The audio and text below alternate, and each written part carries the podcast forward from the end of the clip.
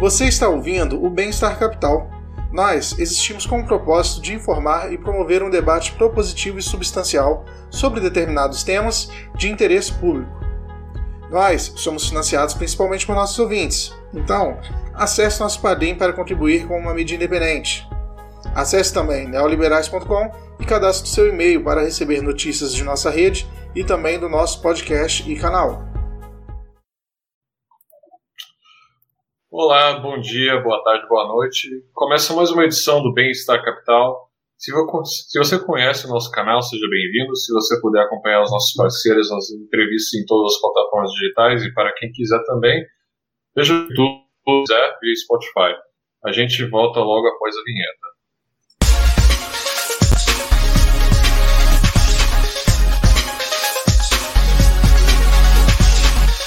Quando eu cheguei na pena, economia eu sabia pouco, porque tinha feito a FRJ, né? O stalinista lá não tem o que discutir. Eu acho que não deveria ser sentado para conversar com, na, na, mesa dos adultos. O prefeito Eduardo Paes, eu acho que ele, ele, também fez parte dessa história nefasta. Né? Chega na hora H, eu não pago, eu sou acionista. Pago o banco, eu coloco lá um presidente que não me cobra, certo? Mas essa escola de final dos anos 70 início dos anos 80, Reagan e Thatcher, é muito viva no Brasil. Bem-vindos de volta. Então, hoje vamos falar com dois cientistas e vamos comentar exatamente a nossa rodada de entrevistas em, em relação às, às eleições de 2022. Hoje nós temos o Fábio, o deputado Fábio Osterman, que é professor universitário, cientista político e ativista liberal. Candidato a deputado estadual pelo Novo, no Rio Grande do Sul, em 2018, ele obteve 48 mil votos, quase 49 mil votos, em 427 dos 497 municípios gaúchos, sendo o 16º deputado mais votado do estado. E também, para compor a bancada, a gente tem aqui o Isaac Sassi, que é cientista político e filósofo, tem experiência no Poder Legislativo e trabalha como consultor de relações governamentais. Então, sejam bem-vindos todos. Prazer, obrigado pelo convite novamente, Felipe. Prazer é todo meu, muito obrigado aí pelo convite. E quem vai mediar aqui a nossa mesa sou eu, Felipe de Soy Caraballo. Eu sou cientista político também, mestre em ciência política na Universidade de Leiden, mas eu sou o que pouco importa aqui. Quem mais importa são os nossos convidados. Então, para começar logo de cara, e a gente já falou um pouco disso no, nos bastidores, a gente falou que a gente não era muito imparcial, mas essa é a melhor parte. Eu, eu, eu vou ser bastante parcial em vários pontos e todo mundo vai ser um pouco parcial porque não tem como ser 100% imparcial. Então, acho que a gente já pode começar direto com uma pergunta que crava direto no ponto sobre as eleições de 2022 e vamos, já pergunto de cara. Quem vocês acham que ganha já primeiro e segundo turno das eleições de 2022? Deixa o Isaac começar aí. É, tá, já que o deputado deu a palavra, sou eu para negar. É, então, se eu tivesse uma bola de cristal, eu seria consultor mais bem pago do país. Como eu não tenho, trabalho com, com as informações que a gente tem, que são através das pesquisas. O que tem surgido muito forte é o ex-presidente Lula como, como primeiro lugar. É, apesar de apesar de, de atual presidente Bolsonaro estar tá crescendo nas pesquisas, é, o gap diminuindo bastante entre os dois. O, imagino eu que se fosse hoje a gente ia ter a formação de um segundo turno entre o Lula e o presidente Bolsonaro. É. Sim, se tem, se tem uma coisa que as pesquisas uh, sete meses antes ou oito meses antes do, das eleições nos mostram são tendências, né? É, evidentemente que elas não preveem o futuro e elas não garantem um resultado eleitoral, tem muita gente que fala assim: não, pega as pesquisas de 2018, nenhuma dizia que o Bolsonaro ia ganhar nessa época, não sei o quê. As pesquisas erraram. Eu falo: olha, meu querido, tu tá, tá pegando a pesquisa por aquilo que ela não se propõe a entregar. Se quiser discutir a metodologia da pesquisa, a gente pode discutir, mas tu tem que entender ela por aquilo que ela é um retrato amostral, temporal, é, de uma tendência de opinião da sociedade. Hoje existe uma tendência bastante firme de que o Lula é favorito e de que o Bolsonaro tem é, algumas oscilações em termos de intenções de voto, mas que tem uma, uma porção muito consolidada do eleitorado que rejeita ele mais do que qualquer outro candidato.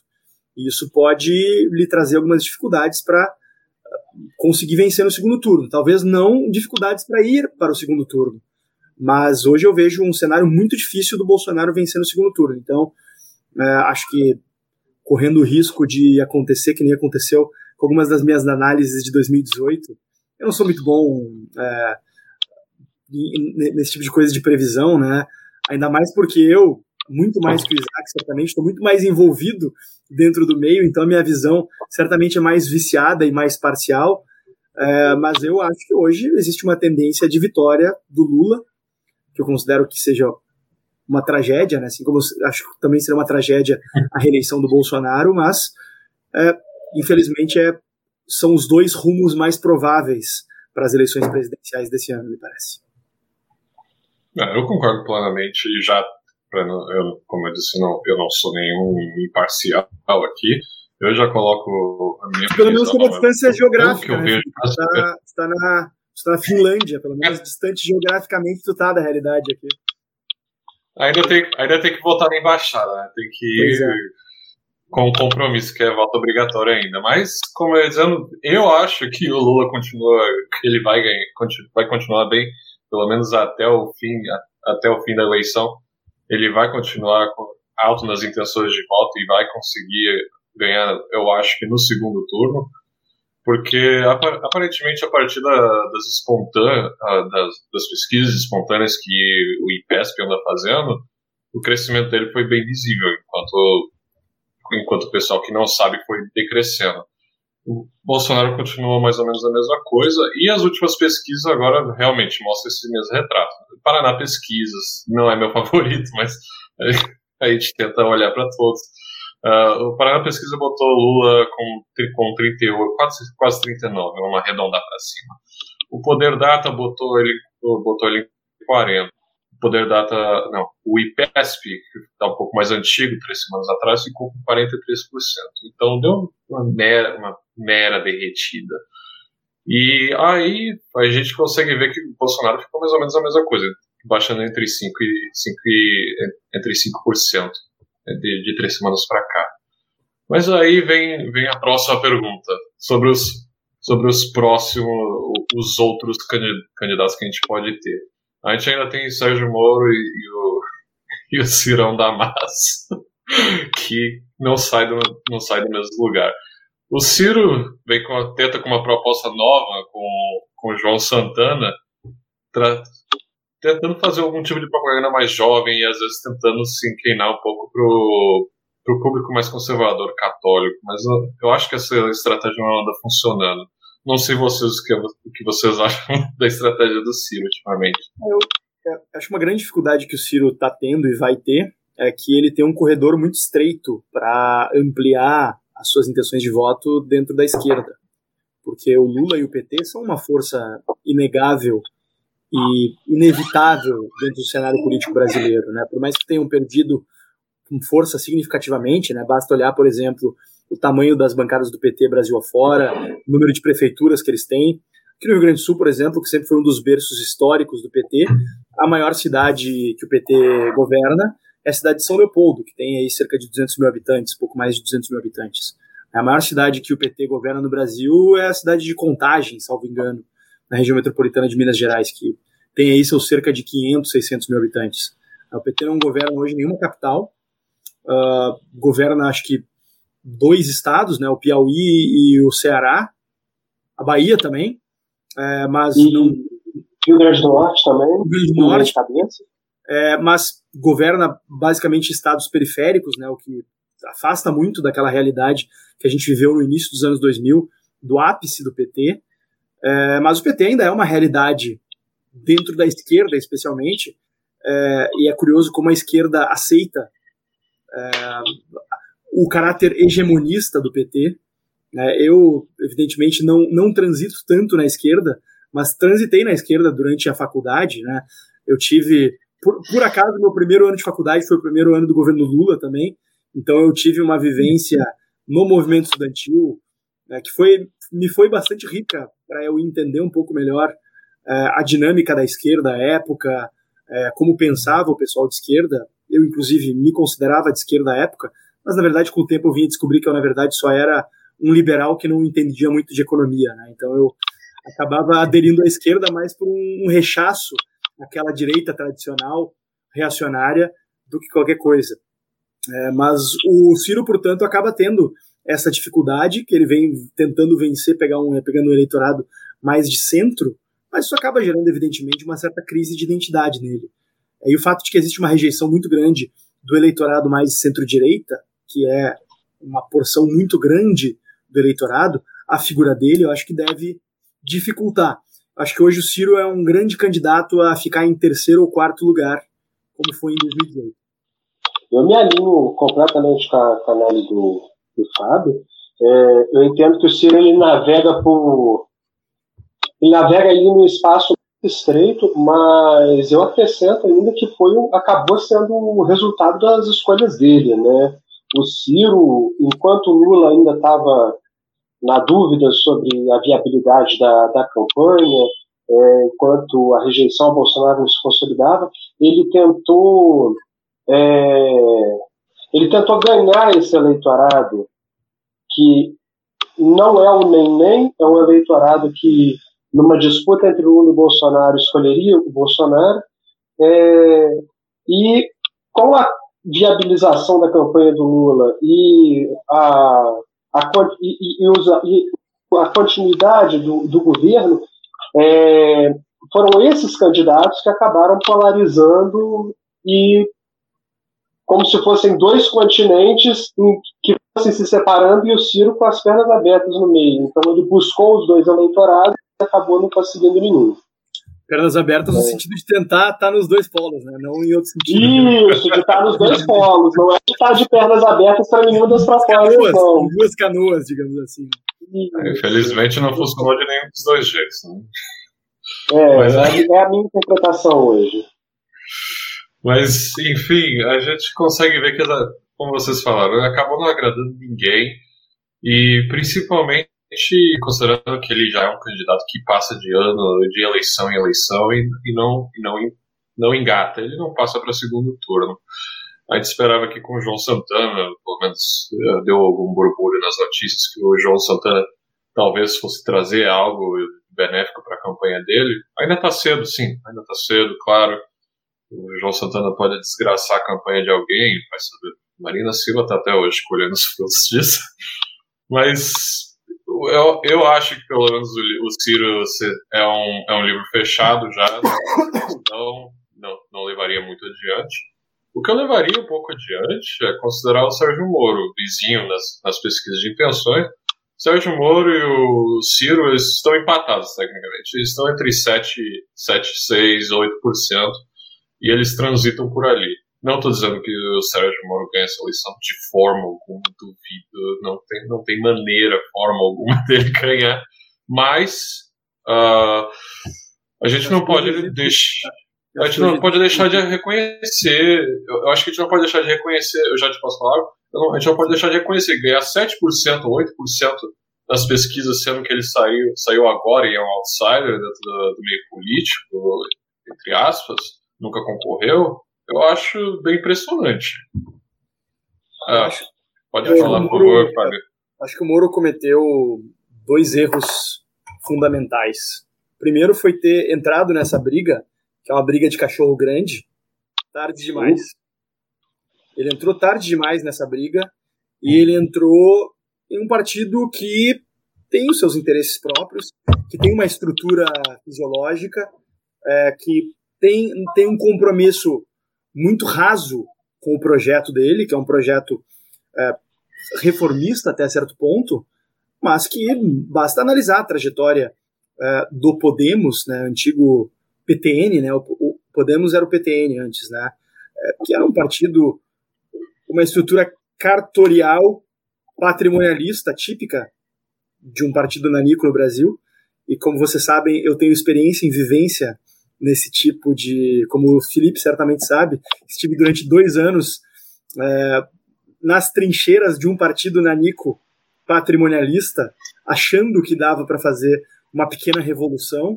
que foi o que nós tentamos fazer no PSL por meio do Livres. Infelizmente, é, a velha política acabou uh, mostrando suas garras e acabou nos, nos enfim, uh, tomando o brinquedo das nossas mãos. Uh, e Podemos é uma, é uma estrutura com características similares, né? Tem um proprietário ou uma proprietária que, em determinado momento, uh, vislumbrou a possibilidade de eleger o presidente da República a partir de uma figura que demonstrava um certo apelo eleitoral.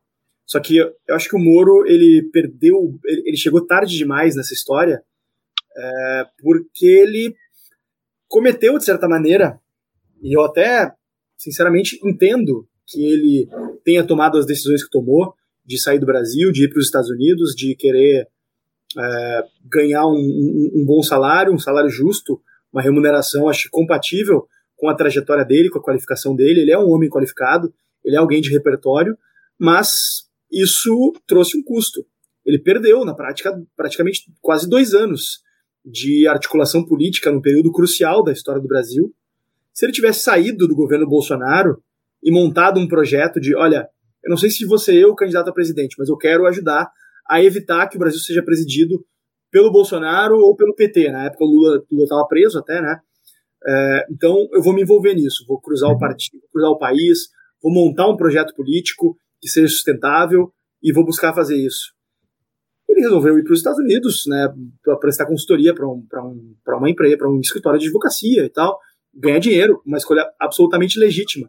Só que ele abdicou de passos fundamentais para a construção de um projeto sólido. Né? Até poderia fazer o clichê aqui de citar o Frank Underwood, mencionando aqueles que preferem o dinheiro sobre o poder, mas eu não vou uh, cair nesse clichê aqui. Uh, muito embora eu acho que a situação do Moro se enquadra de maneira uh, bastante interessante nesse caso, ele acabou chegando em cima da hora, no momento em que o Brasil já está num nível de polarização é, bastante complicado e difícil de romper, e ele não teve tempo e não vai ter tempo de montar um partido político que realmente siga o projeto dele. É só ver, nos principais estados, não nos principais, né? Os principais estados dele e do Podemos são Paraná e São Paulo. Nesses estados, acho que a coisa está. É, quer dizer, nem, nem São Paulo está mais agora por conta dessa situação com o MBL, né? É, na prática, o projeto dele em São Paulo ruiu. Né? Mas vê, por exemplo, Rio Grande do Sul, Rio de Janeiro, Minas Gerais. Qual é a situação do Podemos nesses estados? Se for olhar, vai ver que existe uma quantidade muito grande de lideranças que falam, mais ou menos abertamente, que vão apoiar o Bolsonaro. Não vão apoiar o Moro, porque não, já não acreditam na candidatura dele. Né? Então, enfim, é, é uma situação complexa. É, por quê? Porque é, esse, esse movimento de, de, de emergência de uma terceira via, ele é um movimento bastante complexo. Né? Eu tive uma dimensão mais clara da complexidade e de quão difícil seria fazer isso quando eu fui para São Paulo, no dia 12 de setembro do ano passado, e participei da manifestação ali na Paulista. Foi uma experiência bastante frustrante, pela pouca adesão popular, era muito curioso, né? Porque tinha muitas figuras a, apoiando, né, em tese pelo menos, figuras de relevo nacional, mas não, não, não tinha muita gente pre presente. Né? E ali ficou claro para mim que todo mundo queria a terceira via, mas pouca gente estava disposta a fazer o que seria necessário para que a gente tivesse uma terceira via efetivamente emergindo. Então, desde então, eu passei a ser um pouquinho mais cauteloso em relação a essa possibilidade. E complemento ainda, Fábio, é, não sei se você vai dividir da minha opinião, mas todo mundo quer ser a terceira via, só que ninguém quer ser parte da terceira via. Os projetos acabam puxando muito um para o lado. acabam se tornando projetos personalistas de terceira via, não agregando. É, um outro erro que, assim, uma coisa que eu acho interessante, você podia ter feito clichê, porque clichês viram clichês porque alguma verdade, alguma beleza eles têm. É, mas o, o Moro também, ele. Você, você já fez pelo menos uma campanha, foi vitorioso, sabe? A campanha é um processo que é muito difícil e onde é, se aprende muito também. e o Moro, por vindo do Poder Judiciário, talvez conhecer pouco do Brasil, perdeu muito desse tempo. É, e busca experiências fora, parece, salvo engano, ele está montando uma agenda para conhecer outros modelos em outros países. É, parece, se eu não me engano, vai à Alemanha, vai aos Estados Unidos, vai passar países da Europa, mas eu não tenho certeza se ele já foi ao Tocantins durante o processo de, o processo de campanha, ao Acre, conhecer a, a realidade, Roraima. Então, assim, é, conhecer muito de outros sistemas e não conhecer do país é, não me parece uma estratégia razoável. Eu não, eu não costumo cravar sucessos e, e, e, e, fracassos antes da hora, porque a gente sabe como é o histórico das eleições no Brasil. Porém, não me parece ser a estratégia mais razoável no momento.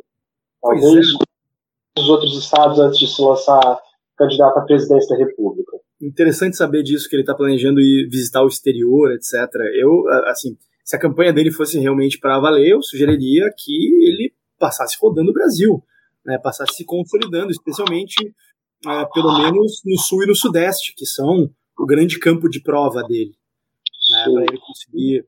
Mas sair do Brasil para conhecer outros modelos, poxa, tu não consegue te, te, te assessorar de pessoas que conheceram outros modelos e delegar tarefas que podem ser delegáveis, porque na política a gente tem muito essa tentação, né, de e eu, eu tenho permanentes é, conflitos, entre aspas, com a minha própria equipe em relação ao que eu posso delegar e o que eu não posso, né? É, eles reclamam que eles falam que eu sou muito centralizador, mas eu digo que, olha, existem algumas coisas que só eu posso fazer por mim mesmo, pelo meu mandato. Outras coisas, outras coisas eu posso. Por exemplo, pedir voto, conversar com pessoas e conquistar a confiança delas, demonstrar o meu repertório, as minhas ideias em relação ao que eu defendo, isso aí só eu posso fazer por mim mesmo. Né? Lógico, é, é seu. Até eu, uma das, coisas que eu, uma das coisas que eu mais reclamo e me, e, e me ressinto, o Felipe, tu que está fazendo o teu doutorado, tá, tá no doutorado, né? Não, Deus o livre. Vamos parar por aqui por um tempo. Vou ficar só no mestrado e aí parou uma, coisas, um uma das coisas que eu, mais, que eu mais me ressinto é o fato que eu não consigo estudar enquanto deputado. Eu parei no meu mestrado, mas eu sempre gostei muito de estudar. É, por quê? Porque eu não tenho tempo para isso. Né? Evidentemente, felizmente, ao longo da minha vida, eu tive muitas oportunidades e muito tempo para estudar, mas evidentemente não não é, eu não cheguei no topo, eu não não não esgotei minhas possibilidades, mas eu busco me amparar de pessoas que têm um conhecimento complementar ao meu, é, que têm uma capacidade é, às vezes até maior que a minha de adquirir conhecimento e para me ajudar a entender temas que têm certa complexidade, a trazer outras experiências. É claro que é importante para nós é, conhecer outros sistemas, outras realidades, mas a gente tem que ter também uma escala de prioridades, né? Dentro daquilo que é fundamental e não é. Feito, é, de, de fato, eu já trabalhei, eu trabalhei em campanha, eu concordo contigo, o candidato tem que estar lá na frente. E porque não adianta. Você pode... é totalizante, campanha é uma experiência totalizante, tem que entrar de cabeça. Você pode, você pode estar com o assessor ali do lado, teu assessor pode ser o cara, você pode ter o cara com formação de não sei aonde, e ali ele fala bonito, mas você que é o candidato, você tem que estar ali, né? E você tem que falar bacana, você que tem que convencer a pessoa, porque a pessoa está votando no candidato. A pessoa vai votar em você, não vota no assessor. Exato. E faltam menos de sete meses para a campanha, né? É, deixa, deixa eu citar um caso, assim, em, em, termos de terceira via, eu, eu tenho o dever de ofício de mencionar o candidato que, na minha opinião, é de longe, o candidato mais preparado para debater os temas do Brasil, para debater respostas de políticas públicas para o nosso país, que é o, o Felipe Dávila. Felipe Dávila. É, é um cara que está há 20 anos debatendo construção de políticas públicas para os municípios e para os estados, e acompanhando o debate público, mas ele tem um, um grande, uma grande dificuldade que é o fato de que ele não é conhecido. O uhum. Moro tem uma facilidade com o fato de que ele é conhecido. Claro que ele tem rejeição também, né? O Felipe não, não tem rejeição porque ele não é muito conhecido. É, mas o Moro, o, Moro, o Moro já é conhecido. O Moro já tem, já carrega consigo uma aura de viabilidade. E o Felipe, é, uma das maiores dificuldades que ele tem é essa, essa, é essa, essa narrativa que persegue de que não tem chance. Não tem chance, então vamos apoiar outra pessoa. E eu já passei Sim. por isso que eu fui candidato a prefeito. Eh, viu, Isaac? Antes de vencer a eleição ah. para estadual, eu fui candidato a prefeito de Porto Alegre. Quis começar com coisa assim. Olha, fui candidato mas, a prefeito. Não. Mas uh, a gente, eu também já trabalhei em campanha e a gente aprende muito mais nas campanhas que a gente perde do que nas que a gente ganha. O que eu aprendi assim, com, a, com a. Não, assim, uma coisa também que eu gosto, não é demérito. Uma coisa que eu gosto de pontuar é só perde uma campanha se tu sai dela menor do que tu entrou. Sim, sim. Verdade. Ok, beleza. Em 2016 eu não fui eleito. Mas foi inegável que eu saí dela muito mais maduro, muito mais preparado é, e com um capital político muito maior. Né? Se a pessoa sai, por exemplo, o Alckmin saiu menor do que entrou na campanha de 2018. Sim. A Marina Silva sim, saiu menor que entrou na campanha de 2018. Inegável. Sim. É. O, não, você está corretíssimo. O, e o, o, o, o, Moro ainda, enquanto a gente está nele, ele tem uma, ele tem uma vantagem que está sendo pouco explorada, que é uh, as críticas que podem ser feitas a ele. Eu não estou dizendo que são críticas minhas, mas as críticas que, que são críticas que são muito complexas para o eleitorado médio, que é uma coisa que ele pode explorar e tem explorado muito mal, assim, na, na minha compreensão são. Eu vejo, eu vejo o Moro cometer. Moro, assim, a equipe e a campanha cometendo erros amadores, para ser sim, bem, bem honesto.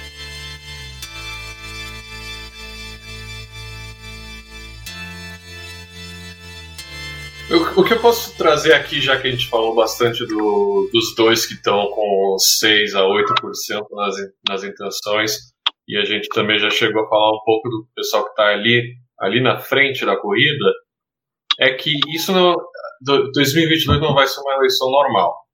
Obviamente não vai ser uma eleição normal, exatamente por mil, mil motivos, mas o maior motivo de todos é Lula volta depois de tanto tempo, algo que a gente não, que a gente não esperava, pelo menos eu nunca esperei, porque eu já, já bati a ponta ali, ó, Bolsonaro vai ganhar. Se alguém algum dia ver meu Twitter, quase ninguém vê meu Twitter, que eu não sou conhecido, mas eu falava, Bolsonaro ganha na próxima, ganha a reeleição, é tranquilo a reeleição. O Brasil é um país que reelege presidente.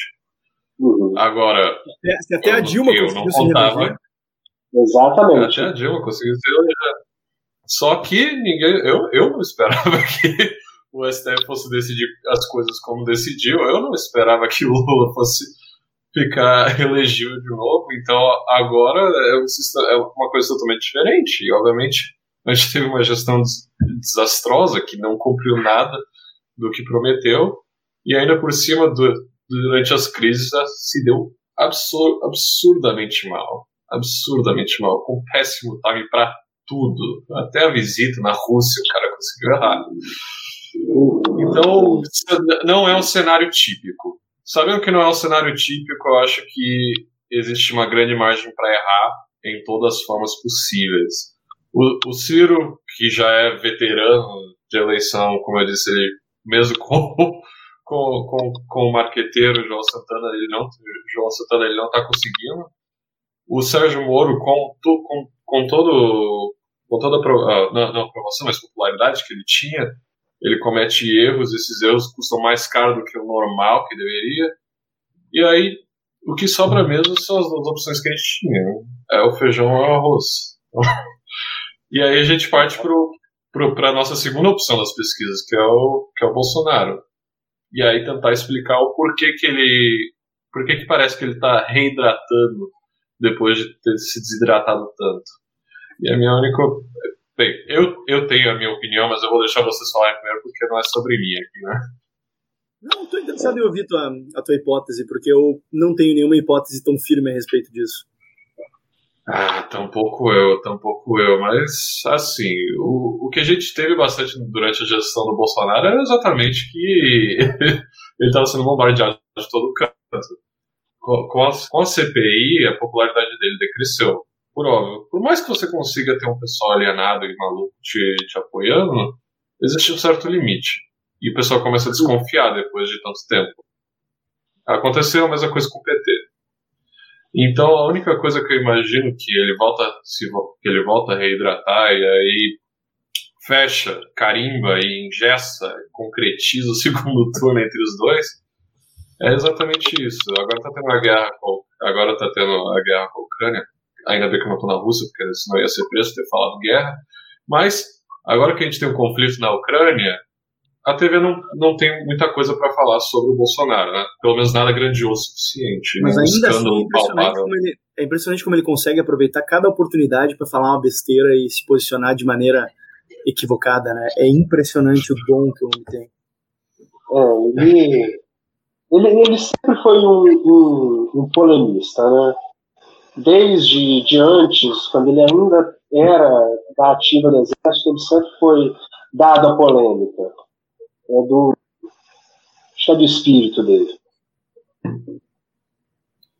É assim, é, eu, eu, eu acho que talvez uma hipótese plausível para essa reidratação do Bolsonaro seria talvez a, a, descrença numa alternativa que faça que as pessoas, cada vez mais pessoas achem, achem que, bom, talvez seja isso mesmo, né? Seja Lula e Bolsonaro. Entre Lula e Bolsonaro, eu acho que eu acabo escolhendo Bolsonaro.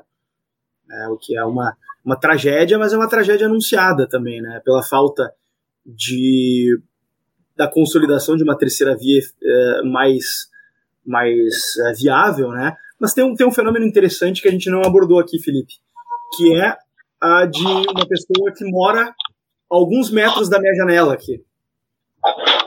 Que acho que merece. Oh. Acho que merece ah. ter ponderação. É, eu estou, para quem não entendeu, eu estou na Assembleia Legislativa do Rio Grande do Sul, que fica em frente ao Palácio Piratini, que é a sede do governo do estado do Rio Grande do Sul. É, o habitante desse palácio não se encontra aqui nesse momento porque ele está em uma agenda de candidato à presidência da República nos Estados Unidos. Ele não está numa agenda, é até porque a gente tem feito uma crítica, né? Olha, se ele não é, se ele não, se ele não quer ser governador, ele que renuncie logo. Mas ele está aguardando uma decisão mais sólida do PSD. Mas todos os formadores de opinião com quem eu falo dão como certo o fato de que uh, mais tardar no final da semana que vem ele anuncia a filiação ao PSD e confirma que renuncia ao governo do estado até o dia 2 de abril, que é o prazo limite. É, aí, assim, é, é, difícil de saber o que, que vai vir daí. É, mas o fato é que, diante de Bolsonaro e Lula, evidentemente o contraste favorece muito ele. É, eu, eu sou aqui tido por membros do governo, né, até pelo próprio como, como, como um dos principais opositores dele na Assembleia, mas eu não deixo de reconhecer o fato de que ele é alguém que tem uh, que teve uma capacidade notável de colocar uh, em andamento uma agenda de reformas bastante ambiciosa aqui no Estado. Teve seus erros, claro, que, enfim, poderia gravar um podcast inteiro falando sobre isso, mas não convém a nossa análise aqui, mas não posso deixar de, de, de, de notar o fato de que é uma figura que tem uma capacidade, que compreende a necessidade de reformas. É, tenho minhas divergências basicamente pelo fato de que ele é um social-democrata, eu sou um liberal, né, mas dentro do campo democrático temos muitas afinidades e acho que ele, se conseguir construir uma coalizão de forças de centro, trazendo talvez o MDB, o União Brasil, ao lado do PSD, e se conseguir também neutralizar o Dória é, no PSDB, talvez consiga uhum. emergir uma, uma possibilidade. Isaac? O... Eu não, eu estava aqui aprendendo e acabei me, acabei me perdendo no, no que eu estava pensando aqui. Mas, de fato, o atual governador Eduardo Leite ele tem é, Acho, acho que, que a habilidade dele de governar é inegável. Assim, o Rio Grande do Sul tinha uma situação quando, quando ele tomou posse, outra situação uh, financeira sanitária do Estado é outra. Sim. Não vou entrar no mérito disso na frente de um, de um deputado estadual do, do Estado, mas é, contudo, o, eu imagino, eu imagino que o, é, essa tentativa dele de se tornar viável pelo PSD pode morder ele pelas costas, porque é, a gente sabe que na política existe um, um, um acordo, né, e a palavra do a palavra do político ela tem que valer. Então, se a partir do momento que ele fala que vai aceitar o resultado das prévias, força, assim, entra forçando as prévias na campanha, campanha competitiva, é, não vence e começa a buscar uma saída para driblar o acordo que ele fez, isso acaba é, acaba pesando contra ele, inclusive numa nova filiação. É, Gilberto Kassab é um dos articuladores políticos mais competentes do Brasil, ouso dizer que top 3 dos mais competentes, é, e, e ele vai saber, e ele vai ter isso na cabeça, mesmo que o Eduardo Leite venha a ser candidato pelo partido dele. Bem, eu sou suspeito de falar qualquer coisa do Eduardo Leite, porque eu já fui funcionário dele. Eu, eu, eu não posso. Na, na, verdade, eu posso. Eu não tenho mais obrigação legal nenhuma. Então eu poderia. Mas assim, eu, eu trabalhava para o Eduardo Leite. Eu não sabia. Trabalhou o quê? E. e posso dizer, pra mim ele era um bom. Mas o que acontecia lá era outra. O que acontecia dentro do palácio era uma coisa e uma gestão do Estado é outra. Mas o que eu posso dizer é, sim, eu vi. Eu... Trabalhou. O que, que, tu fez aqui? Não sabia? Mas, eu, eu, eu, eu, era parte do cerimonial do Palácio Piratini. Ah, Não, claro! Porra, cara. Mas, mas, hoje está tá, numa, tá numa melhor aí. É, muito discreta e que facilmente as pessoas esquecem. É, mas enfim. Eu acho que o Eduardo Leite passar para o PSD não, importantíssimo, claro, sempre. Mas, como eu ia dizendo, eu acho que o, o Eduardo Leite passar para o PSD vai deixar. Eu acho que pelo menos num, numa, no, no long term, no, na, na, lá para frente, eu acho que não vai pagar muito, muito para ele, porque principalmente se queimar com o PSD, PSDB, hoje não valeria muito a pena. O PSDB é maior que o PSD, infelizmente, mas é que existe, e... existe uma certa complacência com furar a fila do Dória, né? Porque o Dória é alguém conhecido por ter feito isso e muito marcado por ter feito isso. Então, no, no político, me parece que existe uma complacência com essa possibilidade. É, eu, eu acho que o maior risco para ele, na verdade, é o próprio PSD. É, porque todo mundo sabe que o Kassab tem uma proximidade histórica com o Lula e com o PT, é, e que, enfim, vinha construindo uma tentativa de candidatura neutra do Pacheco, tal, provavelmente com vias a é, garantir que não precisasse apoiar ninguém no primeiro turno para apoiar o Lula no segundo. Então é complicado se estabelecer uma negociação tão firme e tão sólida com alguém que trabalha nesses termos e que tem uma visão assim pragmática nesse nível, né? Sim. É, é, é uma tese interessante, de fato, mas Uh, já que a gente está tá partindo para essa questão dos partidos e etc., eu acho que uma boa questão para a gente encerrar e acaba sendo uma questão um tanto atraente, como, como, saber quem, quem é que vota em quem, mas ainda assim é uma questão que se tem, tem que se fazer. Candidato surpresa. Vocês imaginam que aparece mais alguém no meio dessa disputa? A gente falou do Eduardo Leite. Eduardo Leite surgindo pelo PSD, que é uma surpresa, apesar de saber das intenções dele. Mas alguém, alguém mais Eu acho que vai sair candidato. Vai sim. Eu acho que dificilmente o Dória vai conseguir manter uma candidatura, ou se for, vai ser uma candidatura absolutamente desgastada é, e irrelevante. Eu acho que eu tenho visto movimentos que talvez levem até uma desistência daqui a pouco do Moro, né, por conta dessa falta de apoio orgânico e dessa queda nas pesquisas, é, e dessa fal falta de concretização daquela esperança que havia, que é, daqui a pouco, se o Moro lança uma candidatura e não consegue sustentar ela, pode inclusive colocar em risco o próprio partido, que vai ter que estar tá pegando recursos que gastaria uh, do, do, fundão eleitoral e fundo partidário para uh, ajudar a eleger deputados federais, que é algo fundamental para um partido, para estar tá botando na campanha presidencial do Moro, para estar tá pagando salário dele de staff, e daqui a pouco os caciques começam a ver ali a conta não fecha. Né? Então não, não, não, descartaria essa possibilidade. Uh, não descartaria também a possibilidade do Eduardo Leite ter uma ascensão. Uh, Ao que tudo indica, o Felipe Dávila deve manter a candidatura até o final.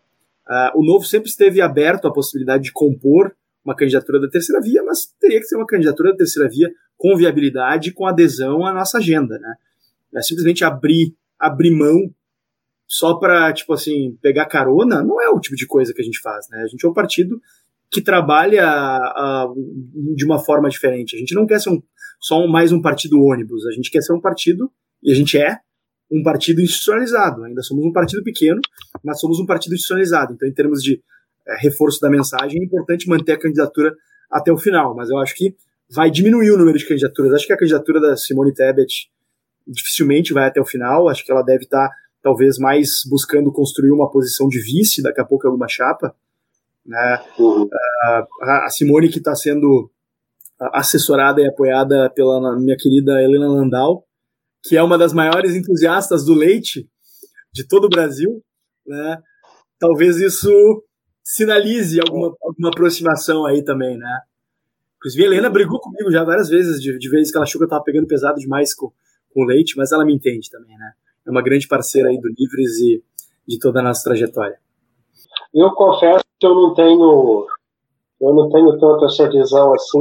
Eu não eu nunca descarto a possibilidade de um candidato surpresa mas hoje em dia eu, é, eu, não, eu não consigo ver quem poderia se viabilizar. É, concordo com, com o Fábio, eu acho que a candidatura da, da Simone já nasce, ela já nasce para cavar espaço, ela não nasce para ser viável até o fim, mas eu não vejo qual outro nome poderia surgir assim com tanta força. Não descarto, acho provável, mas eu não saberia apontar hoje, a sete meses das eleições, quem seria esse nome. Acho que nos próximos, talvez, um mês, 45 dias, é, a gente já começa a definir isso com mais clareza. O Felipe resolveu chamar eu... dois cientistas políticos cautelosos demais aqui com as suas previsões. Não vai ter é grandes é bombásticos nessa live. Ah, a intenção, a intenção era essa. Se fosse pra chamar gente doida, eu já tinha chamado Chamaria uma mãe além, né? Se fosse pra chamar gente doida, tu chamaria uma É, dá pra chamar uma mãe além. Foi bem doido. É. Gente doida tem sobrando, gente doida tem sobrando. Verdade, mas verdade. Como, como não dá gente doida, porque não dá pra conversar muito bem, né? Uma, hora, uma hora ou dá processinho, ou a gente ganha, ganha o, o pote de ouro, né? Mas o pote de ouro só aparece uma vez a cada 100 vezes. Eu, é um, processo aparece quase todo dia. Fazer um, é uma estratégia viável tornar o podcast famoso por, por fazer muita polêmica. É, mas infelizmente ele se compromete com o contrário. Infelizmente. É, essa de integridade é muito difícil. Esse negócio de integridade realmente não, não, dá certo. Não dá certo. É. dinheiro, dinheiro eu já sei que não dá, mas eu acho que no, no longo prazo é, é uma estratégia que se paga. É uma estratégia que se paga no médio e longo prazo. Estou confiante nisso. Isso é verdade. Bem, eu, eu, eu não como mediador aqui, mas eu como cientista político, eu, eu vou com vocês, não por cautela, mas sinceramente porque é a minha visão. Eu não vejo nenhum nenhum, nenhum outsider, eu não vejo ninguém novo aparecendo. Eu vejo muita gente desistindo, eu vejo. Eu, a Simone Tebet, que sinceramente eu não sabia da existência do nome dela até ano passado. Uh, Boa, eu... ela foi grande presidente do Senado, Rames Tebet. Ah, mas... ela, ela, ganhou, ela ganhou uma exposição nacional quando ela quis ser candidata à presidência do Senado, né, em contraposição ao Renan Calheiros. Exatamente. É, é, eu, eu, sou formado em relações internacionais e até meu. É, eu sou formado em relações internacionais e, mesmo como cientista político, minha formação é política internacional. Então. Como é cientista político? Pô. Ah, fazer o quê? Eu, não gosto tanto assim do Senado. Mas, só para ter, só terminar, eu vejo muito, muita gente entrando entrando como vice, e isso vai ser o que vai, pode ser lá alguma coisa, pode dar alguma diferença, para melhor ou para pior. Bolsonaro eu não vejo muito futuro com nenhum vice, porque ele, ou, ou, ou ele dá uma facada nas costas, ou ele faz alguma coisa que o eleito a pessoa acaba desistindo dele, virando as costas, e o Lula simplesmente vai, vai procurar algum fantoche para ele, sinceramente. Assim como o partido serve de, de, de fantoche para ele, a maior parte do, do futuro dele permanece mais ou menos dentro das escolhas dele, que são bem pragmáticas considerando o cenário dele e a posição que ele está. Mas uh, vamos chegando aqui ao final. Essa conversa tá boa, mas infelizmente a gente tem que acabar. E eu queria agradecer todo mundo aqui. A gente encerra mais um episódio do Bem-Estar Capital. Hoje a gente recebeu o deputado Fábio Osterman. Obrigado, Fábio, por ter vindo. E obrigado pela conversa, principalmente. Obrigado, Isaac, por ter uh, comparecido hoje à noite também conosco. E acompanhe as entrevistas. E acompanhe as nossas entrevistas do Bem-Estar Capital em todas as redes sociais, por favor. Vocês podem ver as nossas redes sociais em arroba Bem-Estar Capital no Twitter arroba bem, e Bem-Estar Capital no, no, YouTube. E a gente volta em breve. Ah, quer dizer, primeiro vocês podem dar um tchau, por favor. Valeu, obrigado Felipe, obrigado Isaac aí pela parceria também nessa live. Acho que foi um papo bacana. Espero que o pessoal uh, siga acompanhando, faça como eu e, e acompanhe o Bem-Estar Capital. Eu, eu ouço no Spotify, né? Eu acabo não tendo tanto tempo de ficar na frente do YouTube. É, e nem tanto interesse de ver essa gente que bota a cara aqui nos vídeos, né? Por mais que tenha gente muito mais bela que eu e o Isaac, eventualmente aqui eu, eu sou muito mais do, do áudio que eu ouço em oportunidades variadas. Então acompanhem no Spotify, na sua plataforma de podcast aí. E claro, quem tiver interesse, me siga nas redes aí também. Eu, inclusive, tenho o meu próprio podcast, que é um nome não muito criativo, é basicamente podcast Fábio Osterman, mas é um podcast por meio do qual eu tento trazer debates um pouco além do nosso trabalho aqui na Assembleia Legislativa. Então, eu praticamente não falo do meu trabalho como deputado, falo mais sobre ideias é, em nível de Brasil e mundo. Né? Ah, inclusive, o meu último entrevistado foi o Luiz Felipe Dávila. Inclusive, o episódio número 30. Oh, vai conferir lá. Já vou ouvir. Osterman. Já vou ouvir, ganhou mais um ouvinte. Um prazer. Prazer te conhecer, Isaac. E prazer revê-lo, Felipe. Prazer todo meu, deputado. Também, também queria agradecer aí pelo convite, Felipe. Muito, muito bom poder participar dessa, dessa conversa. É sempre bom ouvir mentes razoáveis conversando em, em de tanta loucura, né? A guerra, eleições, enfim, é sempre bom poder ter um debate saudável e, e respeitoso. Então, muito obrigado a todos que assistiram até agora e até em breve. Você está ouvindo o Bem-Estar Capital. Nós existimos com o propósito de informar e promover um debate propositivo e substancial sobre determinados temas de interesse público. Nós somos financiados principalmente por nossos ouvintes, então acesse nosso Padrim para contribuir com uma mídia independente. Acesse também neoliberais.com e cadastre seu e-mail para receber notícias de nossa rede e também do nosso podcast e canal.